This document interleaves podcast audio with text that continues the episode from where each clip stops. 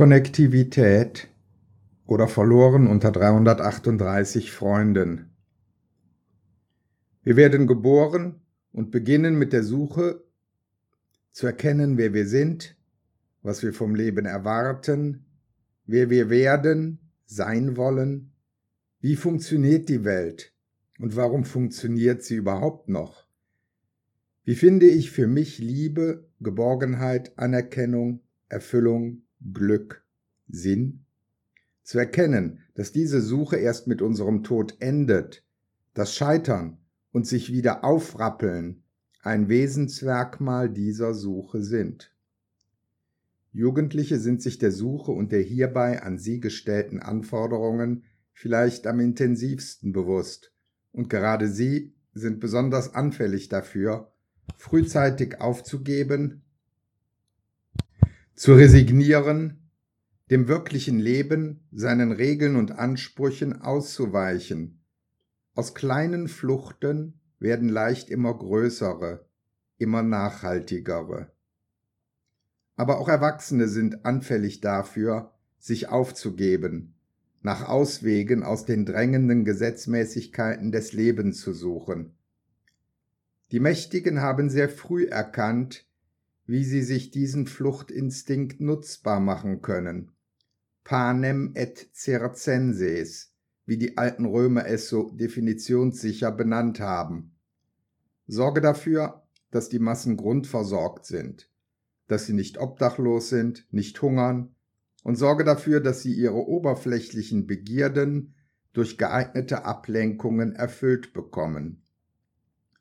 Die Vorstellungen davon, was zur Grundversorgung des Plebs zählt und welche Art Spiele sie am ehesten alles andere vergessen lassen, haben sich im Laufe der Zeit verändert. Das Prinzip ist das gleiche geblieben. Die Fluchten aus dem permanenten Zwang, der ewigen Suche, der Aufgabe, sich zu ändern, sich immer wieder neu zu erfinden, seine persönliche Bestimmung, seine persönliche Erfüllung zu finden, sind vielfältig. Die modernen Fluchtmittel zu verdammen, ist der falsche Weg. Die Fluchtimpulse des Einzelnen, das sich verlieren in den Circenses, waren schon immer und sind das eigentliche Problem. Die Flucht bewusst zu machen, sie einzugrenzen, ist erforderlich. Kleine Fluchten sind ein notwendiger Bestandteil unseres Lebens. Einmal dem Stress, dem Druck, den ständigen Anforderungen zu entfliehen, abzutauchen, sich zu regenerieren. Das Maß oder präziser das Übermaß ist das eigentliche Problem. Digitale Konnektivität ist das moderne, allgegenwärtige, exzessiv bindende Fluchtmittel. Wie lässt sie sich eingrenzen, auf die Größe kleiner Fluchten schrumpfen, anstatt zur verzehrenden ultimativen Dauerflucht zu degenerieren. Auf unserem Planeten leben 7,7 Milliarden Menschen. 4,4 Milliarden davon benutzen das Internet und 3,5 Milliarden sind aktive Nutzer von sozialen Netzwerken, die dort durchschnittlich 142 Minuten pro Tag online sind. Alle sechs Sekunden kommt ein neuer Nutzer hinzu. Allein in Deutschland nutzen jeden Monat 32 Millionen Facebook-Nutzer ihren Account. Der ganz normale User hat durchschnittlich 338 sogenannte Freunde. Konnektivität, die totale Vernetzung beginnt mit Neugierde steigert sich zu Faszination und Leidenschaft, entzaubert sich durch Gewohnheit und führt dann nicht selten zu Resignation und dem bedrängenden Empfinden, in einer Falle gefangen zu sein, deren Verlockungen zu widerstehen wir einfach nicht die Kraft haben. Soziale Netzwerke, Messenger, YouTube, Twitter, WhatsApp sind solche Verlockungen. Sie haben ihren Nutzen, sie sind fortschrittlich, schnell, eröffnen uns neue Möglichkeiten und entfalten irgendwann ein hohes Suchtpotenzial, das Empfinden, ohne das Netz unbedeutend zu sein, nur im Netz wirklich zu existieren und wahrgenommen zu werden. Das analoge Leben erscheint vielen nur noch als fader Abglanz der faszinierenden digitalen Community. Ist das unsere Bestimmung, unsere Gegenwart und Zukunft? Am 25.05.2019 veröffentlichte der Spiegel ein Interview mit dem amerikanischen Schriftsteller Jonathan Franzen anlässlich seines neuen Essaybandes Das Ende vom Ende der Welt. Ich zitiere Ich habe nie an die digitale Hype geglaubt. Dieser missionarische Ton, die utopischen Visionen, das war alles so dumm, so falsch, es regte mich auf. Die Art, wie die Silicon Valley Vordenker reden, war und bleibt empörend für jeden Humanisten. All diese großen Versprechen von der globalen, digitalen Demokratie, vom Ende der Eliten, vom Ende aller Konflikte, das war alles so absurd, so unendlich töricht. Mir schien immer, dass die Digitalwirtschaft nur zu einem noch radikaleren Konsumkapitalismus führen kann. Das war in ihren Produkten von Anfang an angelegt. Viele Probleme, die wir heute haben, hat die Digitalindustrie überhaupt erst hervorgebracht. Den Untergang der Nachrichtenmedien, das Ende der Fakten, den Kollaps des Diskurses. Das Silicon Valley hat uns Donald Trump eingebrockt. Es müsste wahre Wunder vollbringen, um das wieder gut zu machen. Ist es gut, dass in jedem Tischgespräch unter Freunden, wenn man irgendeinen Namen oder Faktum gerade nicht weiß, jemand das Smartphone aus der Tasche zieht und die Sache googelt? Ist es gut, dass man keine Landkarte mehr zur Hand nehmen muss, dass man sich nie mehr verfahren oder verlaufen kann? Ohne Schwierigkeiten, ohne Hindernisse, ohne Wissen, um das man kämpfen kann, wird das Leben bedeutungslos. Ich störe mich an der allgegenwärtigen Logik des Marktes. Der Markt hasst Ineffizienz. Er will den Menschen perfektionieren. Das Silicon Valley betrachtet den Menschen als Mängelwesen, dessen Unzulänglichkeiten sich mit seinen Produkten beheben lassen. Ende des Zitats. Das Internet die digitale Technik sind ein Portal, das es den Menschen ermöglicht, globale Kontakte zu knüpfen, ein Parallelleben in virtuellen Welten zu führen. Menschen, die das Leben im Netz immer häufiger als befriedigender finden als das, was sie fast abfällig AL nennen, das reale Leben. Der Mensch ist gesellig, will Teil einer Gemeinschaft sein, will nicht außen vor stehen. Also muss er Beziehungen entwickeln. Einige sind ihm von Geburt an mitgegeben, Eltern, Familie, die anderen, Freunde, Lebenspartner, muss er finden, auswählen, sich bemühen, Beziehungen pflegen und ihnen Treue erweisen. Freundschaften, Partnerschaften sind Arbeit. Um Beziehungen Bedeutung und Tiefe zu verschaffen, ihnen Beständigkeit zu verleihen, muss ich präsent sein, mir Zeit nehmen für den anderen, ihn verstehen, ihm zustimmen, aber auch widersprechen, mir sein Vertrauen verdienen, Empathie beweisen. Das ist nicht einfach. Der Preis ist halt so hoch wie der Lohn. Und schon kommt der Gedanke auf, verbreitet sich, ob man den gleichen Lohn nicht mit deutlich geringerem Aufwand erlangen kann, ob es nicht eine bequemere als die klassische Methode gibt, eine, die deren Mühen, Enttäuschungen und Fehlschläge erspart. Auftritt des Internet. Die digitalen Communities, seien es Facebook, seien es die Online-Spiele-Gemeinschaften als die großen Verführer, die Vereinfacher. Der neue, der vermeintlich einfachere Weg zu Freundschaften und Partnern führt für viele direkt in den Markt der Communities. Dort geht es nicht mehr darum, wie ich wirklich bin, was ich denke, wie ich empfinde, ob dies alles mit den anderen kompatibel ist, wie ich bei den anderen ankomme, Ich bin nicht mein Profil, ich erfinde es, und zwar danach, wie ich glaube, dass die Mehrheit der Webbesucher mich würde haben wollen. Daher trifft man im Netz so viele junge, schlanke, schöne, erfolgreiche, coole und für jeden Spaß zu habende Avatare, die sich alle gern wechselseitig liken, weil sie ja alle gemeinsam einander irgendwie sehr ähnliche Spiegelbilder dessen sind, wie sie sich selbst erfunden haben. Das Netz ist einfacher als das Real Life, aber auch oberflächlicher. Um Friends muss man sich nicht bemühen, Zeit für sie haben, mit ihnen im realen Leben abhängen, sich verabreden, auch zu Zeiten, wo ich gar keine Lust und Energie dazu habe. Persönliche Begegnung kann stressig sein. Mich in andere einzufühlen, die Signale, die ihre Stimme, ihr Gesicht, ihre Gestik senden, verstehen und danach handeln. Ich will auch nicht mit Telefonaten konfrontiert sein, unangemeldet, ungeachtet meiner jeweiligen Bereitschaft dazu. Am Telefon muss ich spontan sein, authentisch und mich dann damit abquälen, wie ich dieses lästige Telefonat einigermaßen ehrenhaft wieder beenden kann. Alles gestern.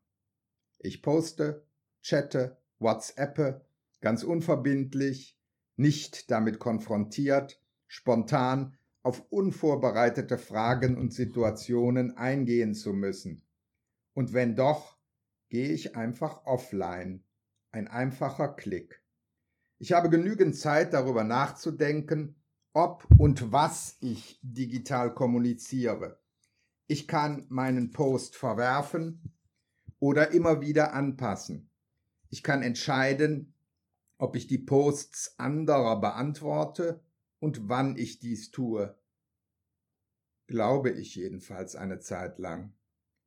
Plötzlich stelle ich fest, Communities, Facebook und Co sind gefräßig, viel anstrengender als gedacht.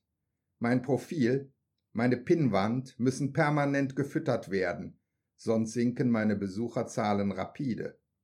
Das Volumen der WhatsApps steigt ins Schmerzhafte. Permanent möchte mir irgendjemand etwas mehr oder minder Belangloses mitteilen, und ich kann es eben leider nicht unerledigt lassen. Die technische Möglichkeit, die unbeschränkte jederzeitige Erreichbarkeit impliziert die Erwartung der sofortigen Antwort.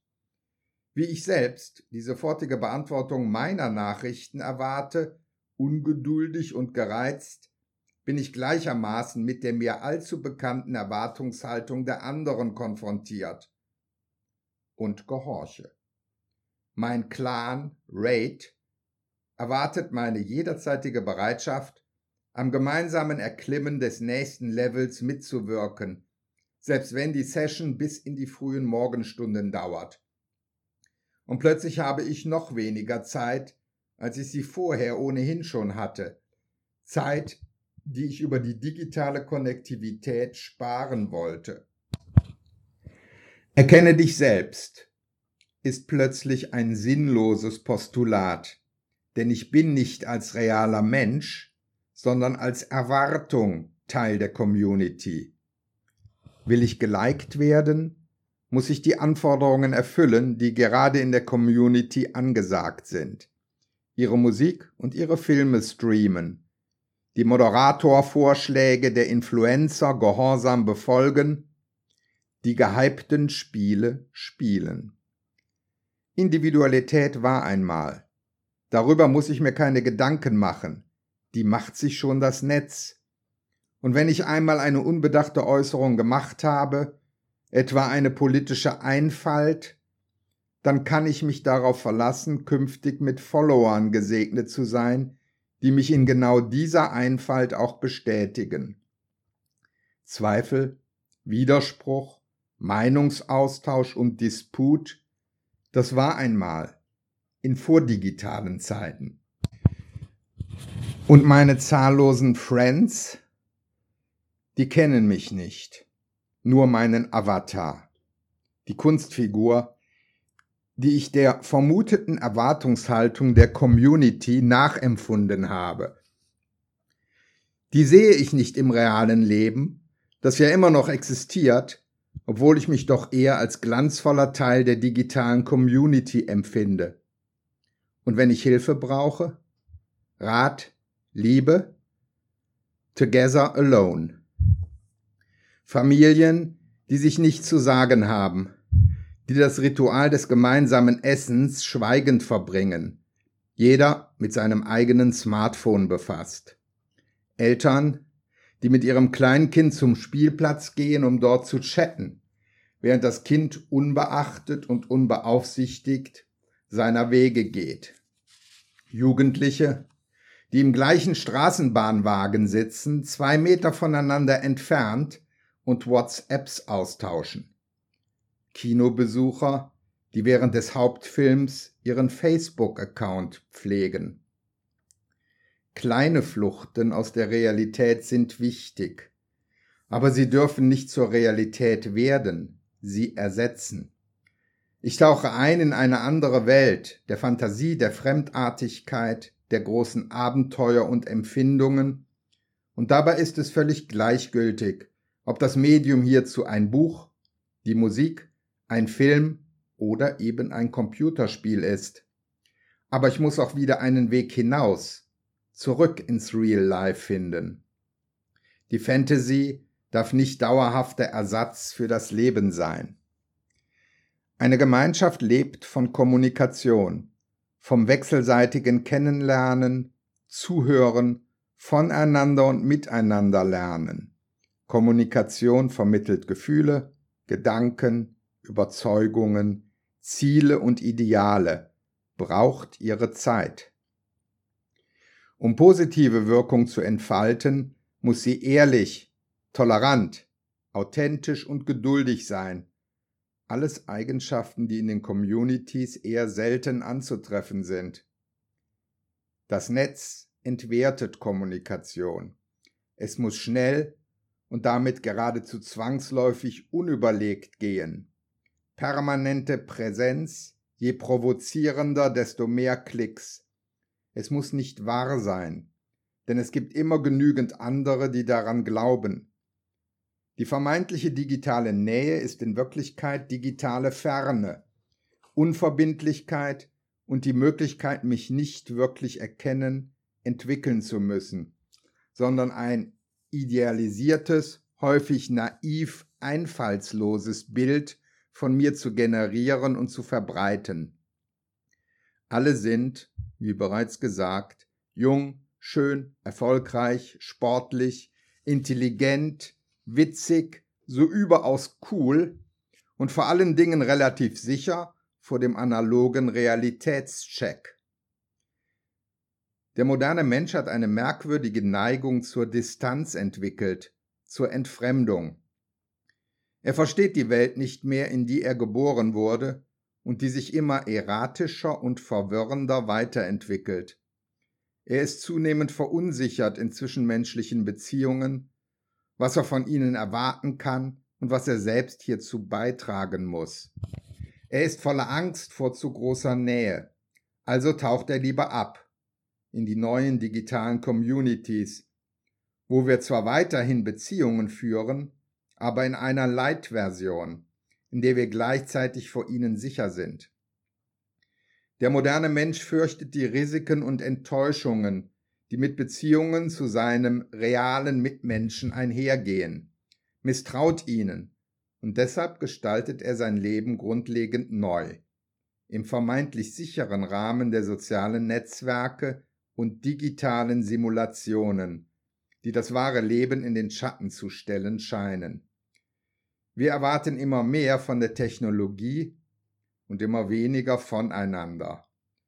Auch weil wir den Preis, die Nähe, die Empathie hierfür nicht mehr zahlen wollen, beziehungsweise sie uns nicht zutrauen. Endlich gibt es einen Ort, an dem du dich deine Freunde und dein Leben wieder liebst, ohne daran gearbeitet und ein Scheitern riskiert zu haben. Wir bauen uns in sozialen Netzwerken wie Facebook eine zahlenmäßig beeindruckende Gefolgschaft auf, sogenannte Friends, und fühlen uns doch allein. Alone Together, wie Sherry Turkle, Psychoanalytikerin und Professorin am MIT, bereits 2011 die Veröffentlichung ihrer Forschungen über die Beziehungen der Menschen zu Robotern und sozialen Netzwerken überschrieben hat. Der deutsche Titel Verloren unter 100 Freunden.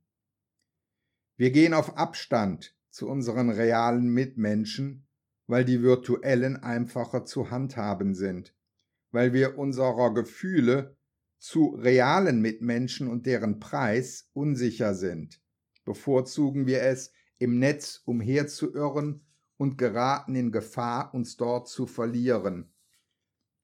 Die vorgetäuschte Identität unseres Avatars zunehmend mit unserem wahren Ich zu verwechseln. Viele beginnen ihr Online-Leben im Geiste der Kompensation. Wenn man einsam und isoliert ist oder sich zumindest so fühlt, sich im realen Leben nicht zurechtfindet, dann erscheint das Online-Leben immer besser zu sein als gar nichts. Online ist man schlank, reich, schön, erfolgreich, beliebt, eben ein Sieger. Aus besser als nichts wird schnell ein besser als alles andere. Immer häufiger verspüre ich tiefe Enttäuschung, wenn ich aus der virtuellen in die reale Welt zurückkehre, die mir zwischenzeitlich so viel grauer und unverständlicher vorkommt. Die Welt ist voll von Menschen, die gerne mit vielen Leuten in Kontakt stehen, sie sich aber gleichzeitig gern vom Leib halten, die die schwache Verbundenheit, die losen Bekanntschaften mit Menschen, denen wir vermutlich nie begegnen werden, mehr genießen. Die digitale Vereinfachung von Beziehungen ist unversehens kein Makel, kein Behelf mehr, sondern das, was wir wollen. Wir sind konnektiv, durch Technik miteinander verbunden statt durch Gefühle und fühlen uns dabei so allein wie nie zuvor. Die neue Einsamkeit und Verlorenheit unter virtuellen Freunden. Warum genügen uns die real existierenden Menschen nicht mehr? In der Community hoffen wir auf Anteilnahme, bekommen aber oft nur die Grausamkeit von Fremden zu spüren. Zitat Törkel Wir verteidigen die Konnektivität als eine Möglichkeit, unseren Mitmenschen nahe zu sein, obwohl wir uns im Endeffekt voneinander verstecken.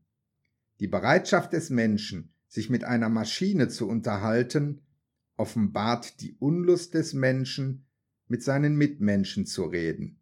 Ende des Zitats. Online habe ich die Möglichkeit, mich selbst so darzustellen, wie ich gern sein möchte. Mir andere so vorzustellen, wie ich sie gern hätte. Sie auf die eigenen Bedürfnisse zuzuschneiden. Ich verstelle mich, bin Schauspieler auf in der Regel niedrigem Niveau, da ich mich ja in der Regel nicht dem Realitätscheck der persönlichen Begegnung stellen muss. Zitat Törkel Du bastelst dir deine eigene Persönlichkeit. Du erfindest dir deine eigene kleine Idealfigur und schickst sie los. Du kannst alles über dich schreiben, was du willst. Die Leute merken es ja nicht. Du kannst dir ausdenken, wie du sein möchtest. Du kannst bestimmen, in welche Schablone du reinpassen willst. Im richtigen Leben funktioniert das nicht. Da schafft man sowas nicht. Aber im Internet schon. Ende des Zitats. Unsere Welt ist zunehmend komplexer geworden, aber wir haben keine Kommunikationskultur entwickelt, die uns Zeit gibt, zu verharren, uns hinzusetzen, ungestört über uns und die Welt, in der wir leben, zu reflektieren. Wir kommunizieren in einer Form, die sofortige Antworten verlangt, lassen uns gar nicht genügend Raum, uns mit komplizierten Problemen zu befassen. Mehr Zeit zum Nachdenken hieße, unsere Smartphones auch einmal auszuschalten. Wann ist Muße? Zeit zum Nachdenken, zum Träumen. Wann Stille? Wann Privatsphäre? Wann Langsamkeit? Mit der ständigen Erreichbarkeit geht die Angst, geradezu Panik einher, einmal nicht erreichbar zu sein, offline. Das Smartphone ist inzwischen maßgeblicher Bestandteil unseres Lebens geworden, eine Art Phantomkörperteil.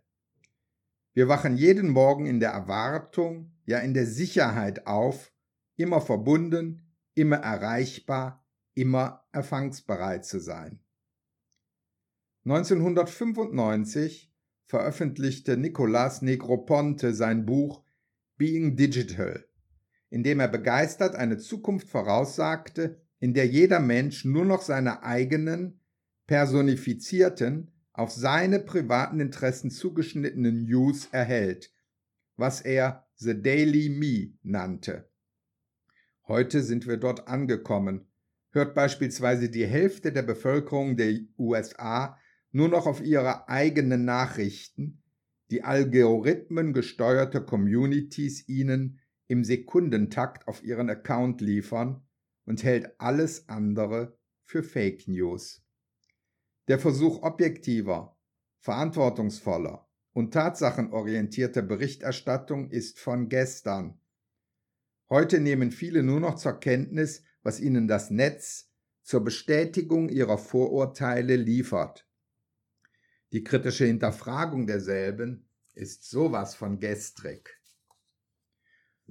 Versöhnt mich nun die Online-Welt, das Online-Rollenspiel mit den Enttäuschungen in der Realität?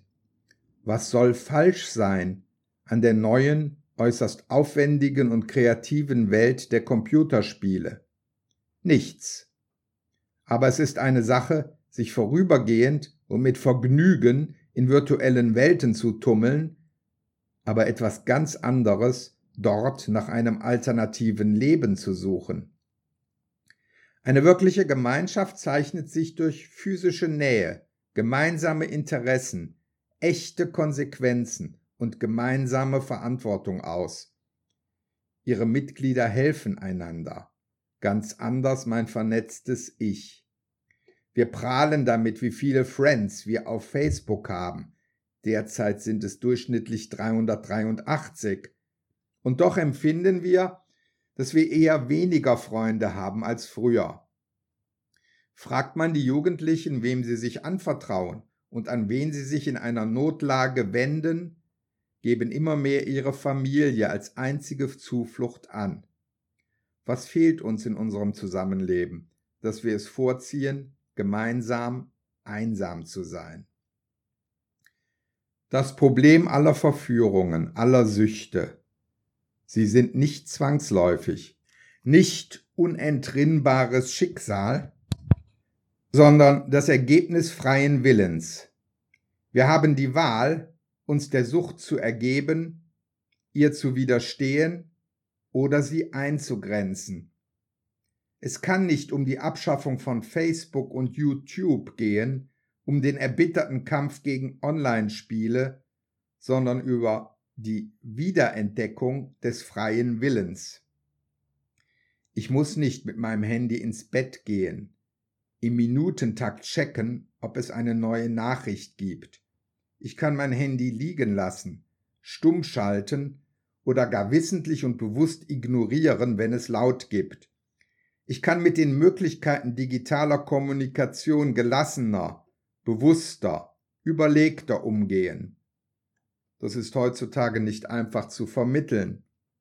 Mandanten mailen mir und erwarten umgehende Antwort, was in vielen Fällen auf Kosten deren Qualität gehen muss.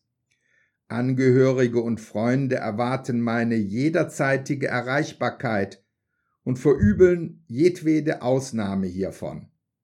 Wenig regt meine Söhne mehr auf, als wenn mein Handy laut gibt und ich hierauf nicht reagiere dass ich mir herausnehme, selbst zu entscheiden, dass ich gerade weder telefonieren noch WhatsAppen möchte, es mir ernsthaft erdreiste, dem Versuch Dritter, mich zu kontaktieren, zeitweise zu verweigern, temporär offline zu sein.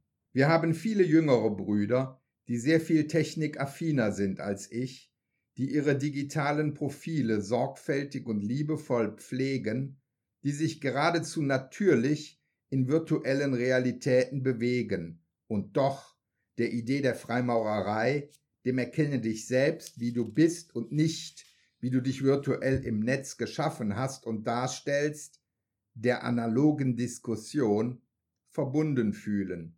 Es geht beides. Wie grenzt man es voneinander ab? Wie erhalte ich mir trotz Konnektivität meine Authentizität, meinen freien Willen, meine Humanität?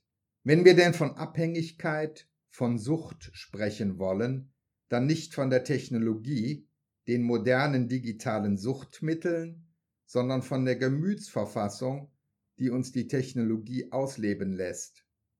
Wir müssen einen Weg finden, mit der verführerischen Technologie zu leben, aber sie unseren Bedürfnissen anzupassen.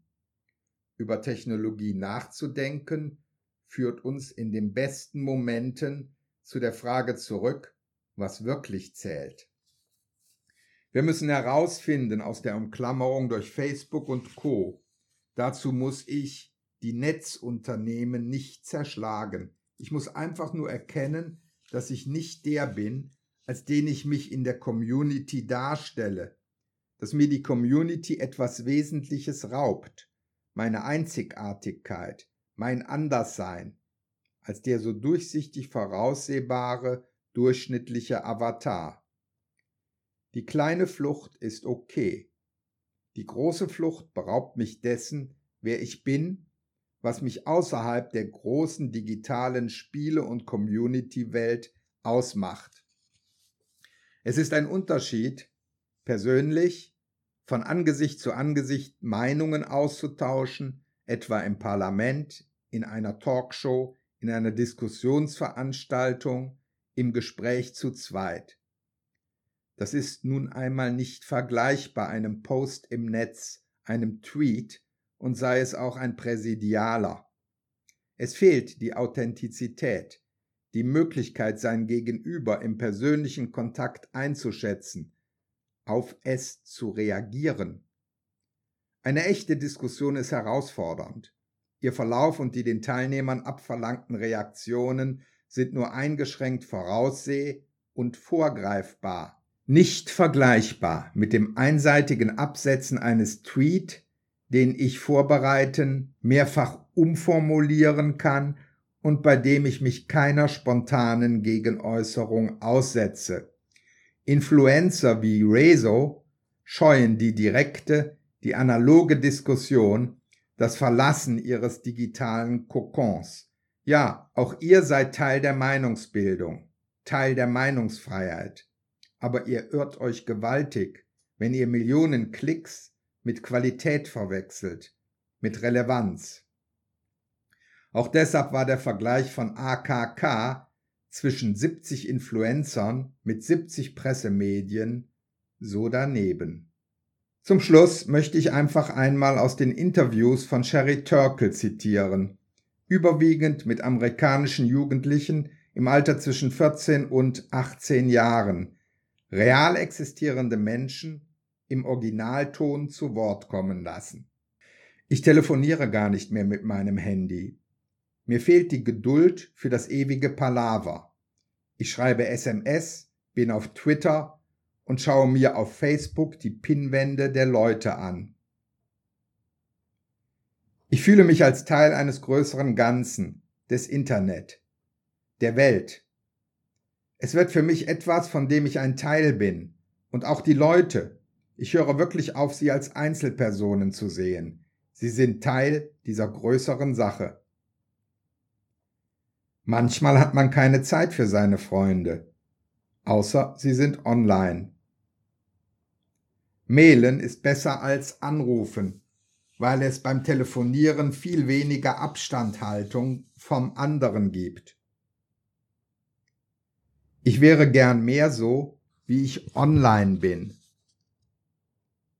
Wenn Sie Facebook löschen würden, wäre ich auch ausgelöscht. All meine Erinnerungen wären dann wahrscheinlich weg. Facebook ist ein Teil meines Lebens, mein zweites Ich. Wenn ich eine Message verschicke, tut es weh, wenn nichts zurückkommt. Man will nicht anrufen, weil man sich dann auf eine längere Unterhaltung einlassen muss. Ich habe keine Lust auf Leute, ich meine persönlich. Ein Urlaub, also der kann gut gehen oder auch nicht. World of Warcraft klappt immer. Die Computertechnologie ist schlecht, weil sie eine Anziehungskraft ausübt, die stärker ist als die Menschen.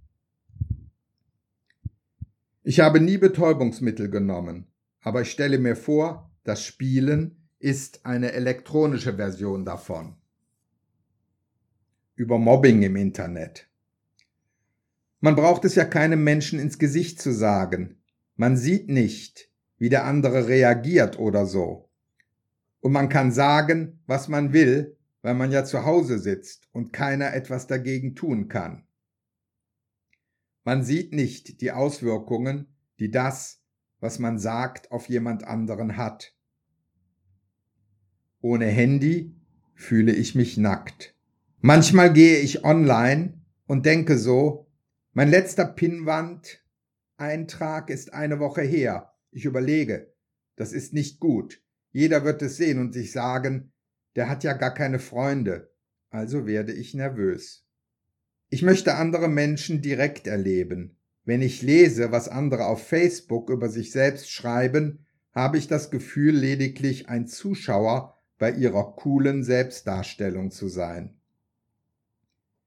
Menschen lernen sprechen und sich in die Augen schauen, bevor sie lernen, mit einer Tastatur umzugehen. Deshalb halte ich ersteres für die grundlegende, fundamentale Kommunikationsart. Es muss schön gewesen sein, als man einen Menschen einfach durch eine persönliche Unterhaltung kennengelernt hat.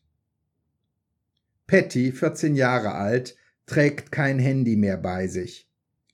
Es ist ein gutes Gefühl, dass mich niemand erreichen kann. Was könnten die Leute alles tun, wenn sie nicht ständig im Netz wären? Manchmal gehe ich durch die Straßen und bin der einzige Mensch, der nicht auf ein Smartphone starrt. Als Fünftklässler über die Möglichkeit von Robotergefährten für ihre gebrechlichen Großeltern befragt wurden, antworteten sie mehrheitlich Haben wir keine Menschen für diese Aufgaben? Sie wussten, dass sie im Grunde fragten, ist das nicht eigentlich die Aufgabe unserer Eltern? Und als letztes Zitat, ich vermisse meine Mitmenschen.